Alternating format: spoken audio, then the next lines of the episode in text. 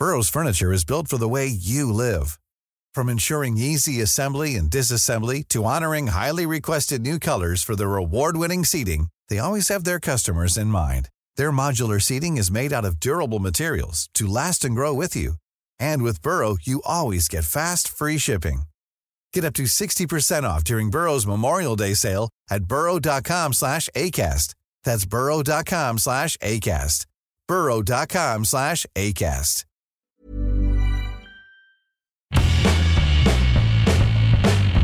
Hola a todos, esto es Sin Comentarios, el programa con los temas y noticias que a todo el mundo interesa y las opiniones que nadie pidió.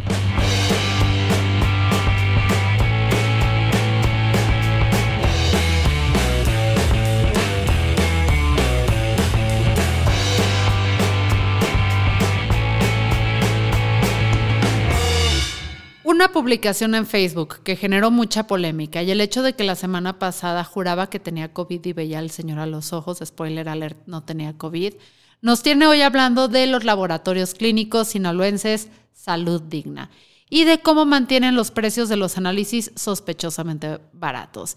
Y déjenme aclarar que esto no está patrocinado en lo absoluto, pero es que a mí no me había tocado ir a hacerme una prueba ahí. Pero bueno, todo empezó realmente, con una publicación que decía, en salud digna me cobran 300 pesos por unos exámenes preoperatorios que en otros laboratorios me querían vender en 1800 varos. Salud digna sostiene el sistema de salud mexicano. Y la neta es que más o menos sí. En México, antes de salud digna, si no eras rico, cuando se trataba de análisis clínicos, tenías de dos sopas o te cuadrabas a los tiempos del Seguro Social o pagabas con tus órganos a los laboratorios particulares. Eso pensando que fueras de los afortunados en tener servicio de salud, porque si no, híjole, la cosa se podía poner trágicamente peor. Es importantísimo que sepamos eso porque hace 30 años Jesús Vizcarra, empresario de Sinaloa, tuvo que viajar a Tucson para que su hijo, que entonces tenía cuatro años, pudiera ser tratado de un tumor en el cerebro. Este señor, a quien ahí humildemente, humildemente le debemos el 70% de la producción de carne en México a través de su empresa Su Carne, Su Carne, no Su Carne. Su Carne es la competición italiana, pibiribapiribú. Dijo algo así como, vaya, Pude salvar a mi hijo porque soy estúpidamente millonario, pero ¿qué hubiera pasado si no hubiera tenido suficiente dinero para viajar?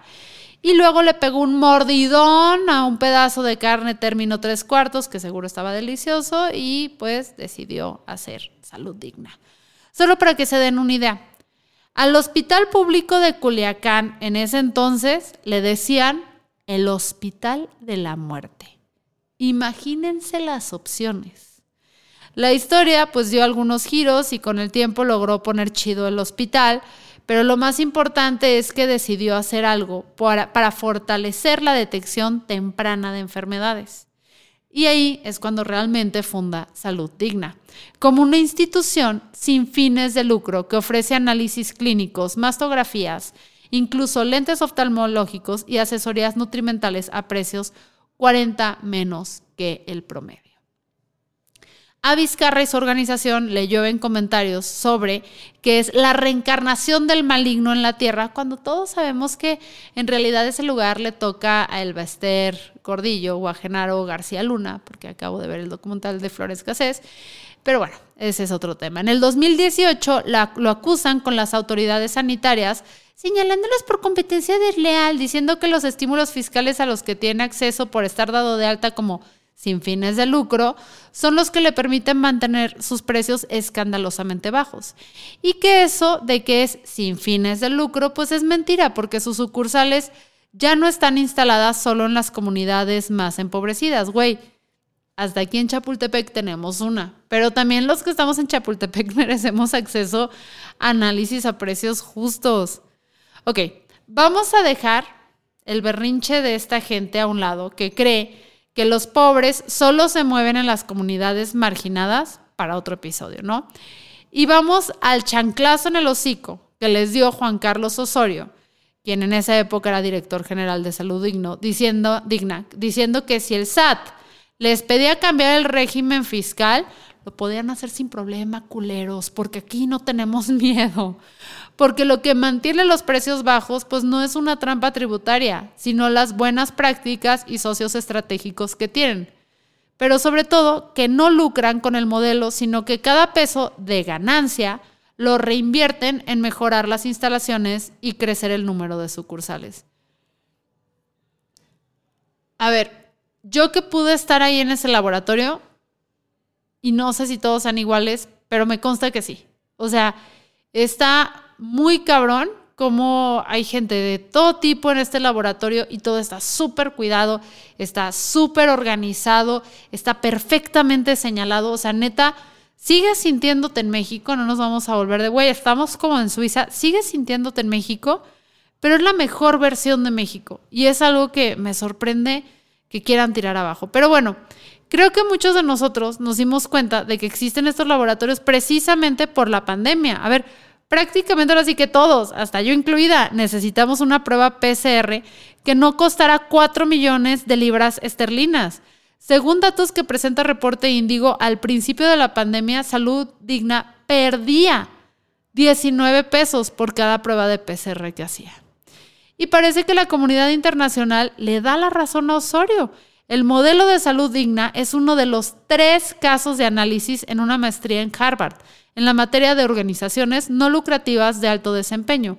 Eso sin contar las acreditaciones ISO que tiene la gran mayoría de las sucursales y el reconocimiento de Banco Interamericano de Desarrollo y el Centro Mexicano para la Filantropía. O sea, parece que estos compas se van a echar drink a veces así con la Malala y Buda los fines de semana.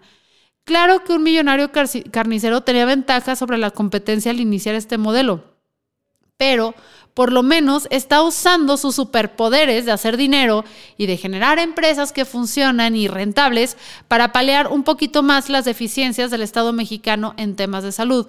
Creo que lo que toca para el empresariado de la salud en México es de una vez por todas agarrar la onda que es bajísimo intentar lucrar con la salud de los que menos tienen Sí, les arde que los pobres ya tengan opciones, es algo que deben atender en terapia, no intentando tirar un negocio abajo. Y aceptar que pues, los mercados cambian y que sí, desafortunadamente hay laboratorios que han caído en el proceso, es porque el modelo tradicional tiene fallas fundamentales, pero su panista visión del mundo no los deja. También creo que la lección más fuerte debería ser para el sector de salud público deben de dejar de repartirse puestos y huesos entre compas que no están capacitados y entender que de ellos depende literalmente la vida de millones de mexicanos. El sistema de salud público debe apostar por la eficiencia, el servicio y sobre todo, gran sorpresa, la salud. Yo soy Fernanda Dudet, esto fue Sin Comentarios.